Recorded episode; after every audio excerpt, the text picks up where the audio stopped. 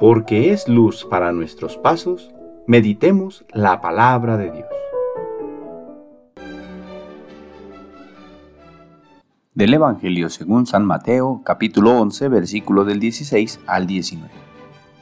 En aquel tiempo, Jesús dijo, ¿con qué podré comparar a esta gente? Es semejante a los niños que se sientan en las plazas y se vuelven a sus compañeros para gritarles.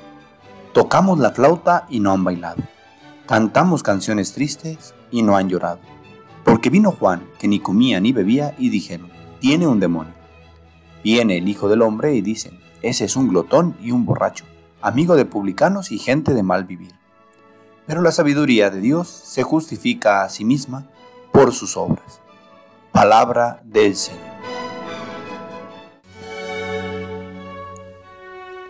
Viernes de la segunda semana de Adviento.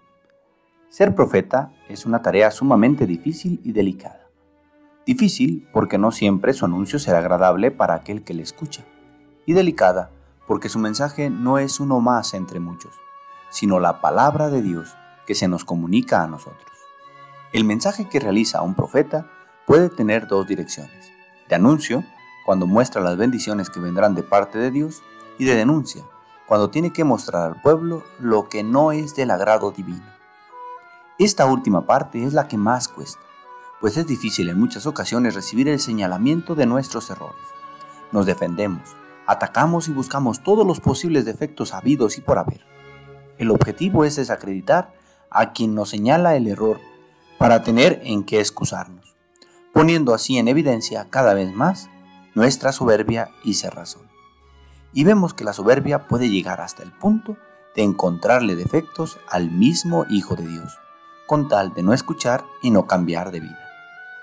Pidamos hoy al Padre que nos ayude a tener un corazón humilde, que se goce en la verdad de su vida, que reconociendo la voz de Dios que llega a Él a través de los profetas, sepa estar dispuesto a convertirse y emprender una vida según el querer de la voluntad divina.